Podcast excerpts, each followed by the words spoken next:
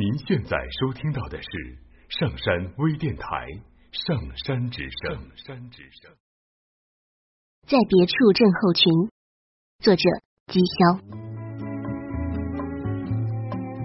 我有一位朋友，年纪长我几岁，工作能力很强，在我所处行业内算是小有名气。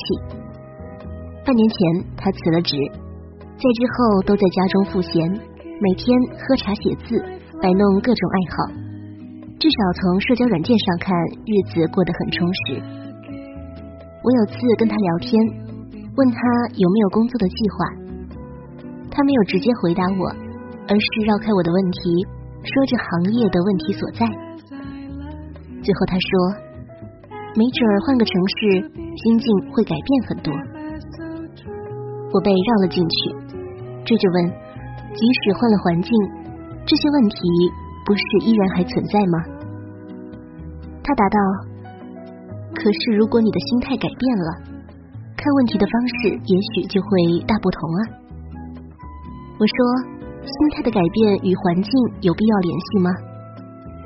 他盯着我，直到看得我发毛，才一脸肯定的说：“那是当然的了。”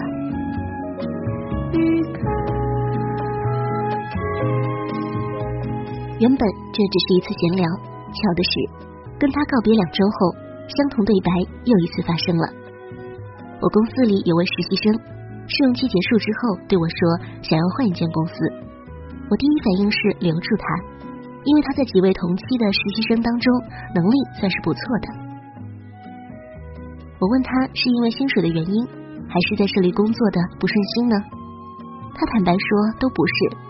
只是觉得自己每天都做最基础的工作，一成不变的日程令他觉得浪费时间。他说：“没准换间公司会见识更多东西。”我说：“即使换一间公司，以你初入职场的能力，也一样是做同样的事情啊，何必操之过急呢？”他摇摇头说：“正是因为我刚刚毕业，所以才急需多经历新鲜的环境。”这样才能看到不同角度的世界，才称得上是完整的人生啊！听到这里，我哑口无言，只好在他的辞呈函上签字了。如果说我那位朋友还没有将话点透，实习生的道理则切切实实的让我无从反驳。换做我是他，大概想破头也想不出这样角度刁钻的观点吧。我不禁沉思。在大部分人眼中，世界狭窄就代表着见识浅、能力低，沦为弱势群体的想法根深蒂固。而经历不同环境所带来的阅历上的充电是正常的且理所当然的。然而，在这个逻辑关系里，人们似乎都刻意在着重着经历的获取，而忽略了阅历并非只要经历过就会拥有。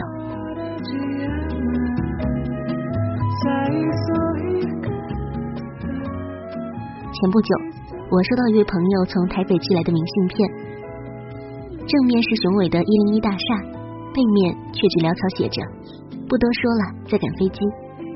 回来的时候，我去机场接他，问到台北的感受如何，他带着一脸倦容说：“人太多，行程又紧张，很多景点都只是走马观花，照片都没拍几张。”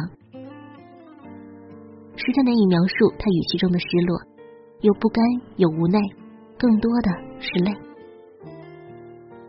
你看，明明是去度假，却让自己累成了一匹马。在此之前，他何尝不是抱着摆脱都市生活、躲到远方旅行、换个角度看世界的想法呢？然而，这种急匆匆的经历，除了满心的疲累，我实在想不出可以有什么收获。事实上，我认识的许多人都是这样。在城市里一天天觉得毫无乐趣、枯燥乏味，犹如困兽，却以为去遥远的地方旅行时就会神采焕发、活灵活现。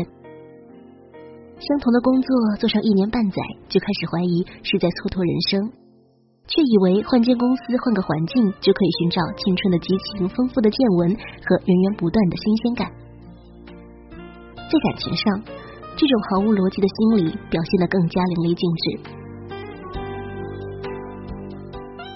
遇见心仪的对象，睡前辗转反侧，脑补无数种和他在一起的甜蜜场景，自以为天造地设。然而真正走到一起时，却发现他矫情做作，爱慕虚荣，睡着打呼噜，醒来还有口气。方才大梦初醒，悔之晚矣。生活在别处，诗人兰波的这句话被米兰昆德拉弄得世人皆知，变成了困顿都市人们心中的精神鸦片。在一成不变的生活夹缝中求生存，难免会幻想在别处的美好，在那儿有清新空气、恬静生活，有高薪待遇、闲暇时光，更有粗心的梦想、志同道合的人群。和无数喜闻乐见的艳遇。记得念书的时候，我们的天敌是父母口中别人家的孩子。不久，你谈恋爱了，天敌变成了恋人言语当中别人家的男朋友、女朋友。没想到，不知不觉当中，我们自己已经为自己设好了来自同一星球的天敌——别处的生活。看完无数版本的励志电影和书籍传记，我们自以为掌握了改变命运的咒语。学会不停的规劝自己和别人，换个工作，换个爱人，换个城市，换种人生，用改变带来的可能性来告诫心中的压抑，却从未想过，此刻压抑着你的未必是当下的生活。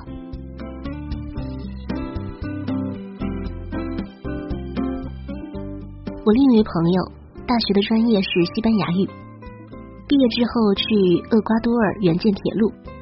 在那儿工作了两年，决定回国。我问他原因，他说那里的环境过于艰苦，经常睡觉睡到一半，发现被窝里有一只巴掌大的毛茸茸的蜘蛛。出门走一圈，两米长的鳄鱼满街跑，有时候吃人，有时候被当地人捉走吃掉。不仅如此，他还遭遇过不下两次的持枪入室抢劫。终于有一天，他实在忍无可忍，觉得再待下去，可能总有一天。会被鳄鱼吃掉，或者被无辜枪杀，于是毅然决定回国。回来之后，他找了一份翻译的工作，薪水在国内也算是还不错，但他始终无法适应。在厄瓜多尔的时候，他的工作比较自由，一到假期就买张机票满世界跑。可现在，就连附近的旅游城市，他也只能望洋兴叹。实在忍不住的时候。他就在广州租一辆自行车，漫无目的的满城跑。这种不适应感遍布他生活的方方面面。在国外，每天幻想着八大菜系，梦里都是活色生香；但是来到广州之后，仍然每天只在一家茶餐厅用餐，不是吃不起，而是完全没有了想要吃的欲望。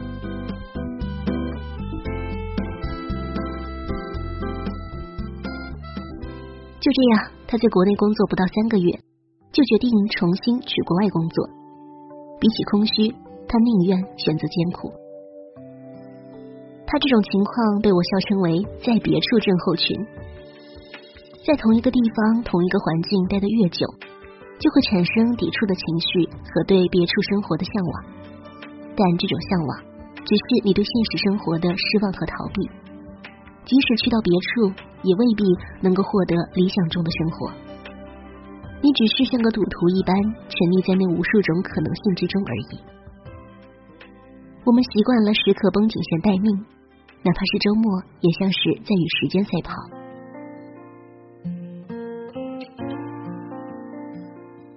两点约了朋友喝茶，所以一点就要出发，因为怕堵，五点必须吃完晚饭，否则就赶不上六点半的电影开场。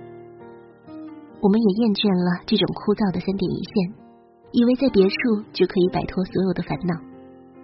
但别忘了，在同样的城市里，有人下班路上观察蚂蚁搬家都要半小时，也有人甭管在纽约、巴黎、东京还是公司大厦都一样拼命赶时间，仿佛浪费一丁点儿就是罪过。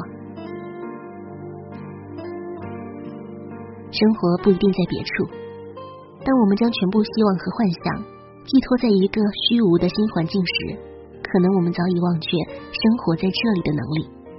其实不被生活改变亦不放过丝毫享受生活的机会。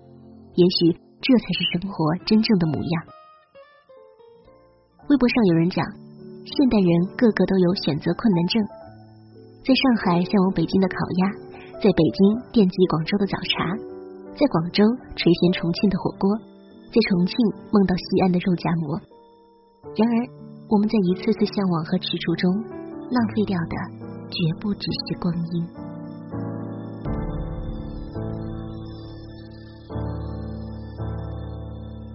今晚的夜色很美美得让人想吃一点水。若是夜空上的星星的点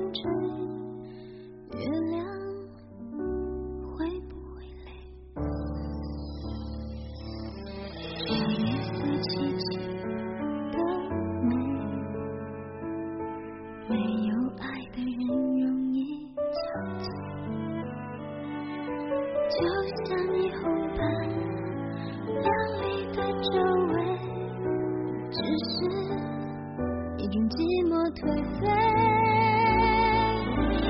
城市里所有寂寞的人类，有几个和我一样偷偷的流泪？若是将它一滴一滴积累，会不会流成一条？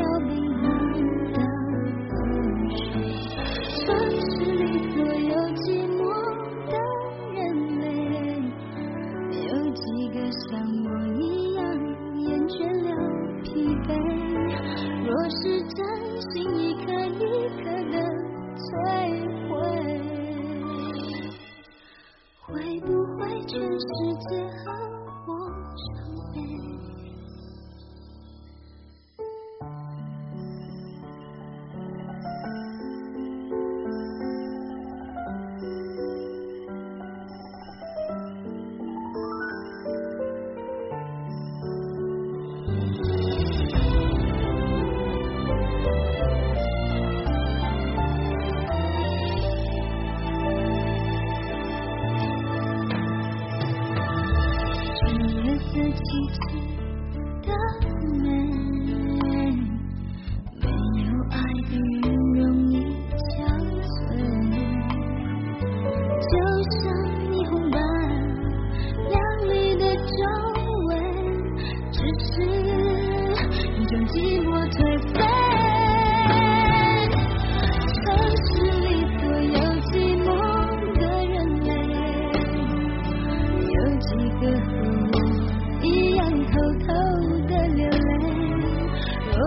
想她也